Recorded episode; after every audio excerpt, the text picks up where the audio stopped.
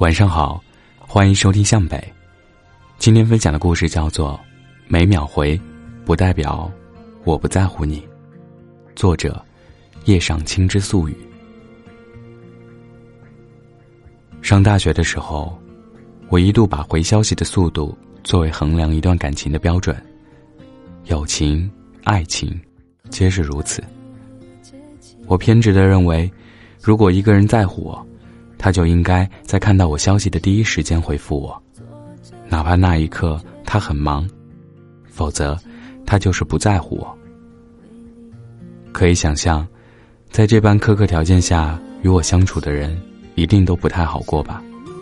一旦回复晚点，我就会胡思乱想，进而猜疑对方的品行，这就造成了许多误会，也引发了众多争执。我一直不知道自己的这种心态有个非常贴切的形容词，叫玻璃心。以前的我并没察觉自己是个有点玻璃心的人，我以为我之所以会在意那些细节，是因为我重感情。我喜欢吃原味薯片，喝奶茶只喝抹茶，去过的餐厅下次再去，点的菜还是那几样。用过的电子产品，哪怕坏了也会留着。追了很久的电视剧突然收尾，会失落；养了很久的猫和狗死去，会掉眼泪；一起共事过的同事离职，会不舍；一起相处过的，无论谁突然说要离开，会伤心到想哭。记得初中时有个很要好的女性朋友。每天放学后，我们都会一起回家。然后突然有一天，他不陪我了。原因是，他喜欢上了隔壁班的一个男生，而那个男生刚好住在他家对面的一栋楼里。他跟我说这件事的时候，我很难过。那种失落，就像是在我毫无防备的时候，地上猛然间开了一个大洞，我就那么掉了进去。仓皇失措。后来整整一个学期，我都是独自一人回家。直到有一天，我们分班了，再也不是同班同学的关系。每每想起，还是会觉得感伤。大概是从那时候起，我发现了自己的隐藏属性，深度依赖别人，并且讨厌分离。于是。在每一段关系里，我都奋力的付出着。一是想要博得存在感，二是想要独占这份存在感，三是想要关系的状态同我预期的那样鲜活分明。可是啊，也许是我用错了方式，也许是我一开始的想法就是错误的。原先待在我身边的人全都落荒而逃，我也给自己招致了诸多烦恼。那时候，我总想让自己在别人心里的位置变得独一无二。可我忘了，我的这份期许实在是太重了，重到与我相处的人每天都觉得是在负重跑。久而久之，他们会害怕，会远离，然后不再与我亲近。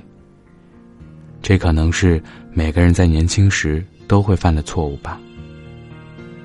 过分期待，过分在意，最后往往会事与愿违。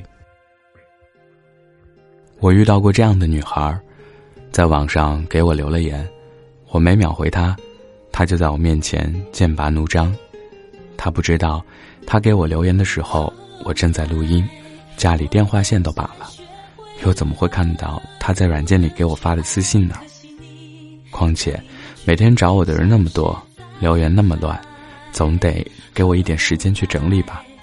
显然，他没有这个耐心去等。第二天，当我打开绘画窗想要回复他时，他已经把我拉黑了，并敷衍：“呵呵，没想到你这么大牌，你以为你是谁呀？有什么了不起的？”我心头一紧，顿时有一种苍白无力的感觉。这样的人，我不止遇到一个。他们绝大多数还是孩子，内心娇宠又极度缺爱，觉得全世界都应该围着自己转。他们觉得你没配合好我，你就是不尊重我，你不尊重我，我就不用考虑你的感受，反正错的是你，不是我。回想多年以前，自己也曾这样误伤过身边的人，也曾这般令人憎恶。因为别人没有秒回信息，就各种赌气、猜忌，觉得全天下属我最专情。然而事实证明，那些没有秒回我的人，真的没有什么恶意啊，不见得是不重视、不在意，而是有时恰巧在忙、在思考，或是在做非常重要的事情。自从大学毕业以后，每天都在为生计奔波，白天上班。中午的时候抽空写稿找素材，晚上回家录音排版。从前老觉得，一个人若真的在乎，会立马放下手头的事联系你。可是啊，那都是年少时候的想法了。当我步入社会以后，再也没有那么多空余时间去揣摩这些细碎的小心思了。我只知道，真正在意我的人，就算当时没看到我消息。或者当时没回，过后空下来了，一定会回我的。没必要在意那么多细枝末节。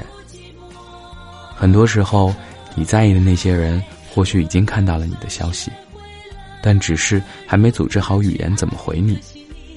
或者他们暂时不想转移注意力，只想尽快完成手头的事。或者他们想忙完了再回你，又或者他们不知该回什么。他们心情烦躁，不想聊天；他们手机没电了，没看到你的简讯。总之，没有秒回有很多种原因吧。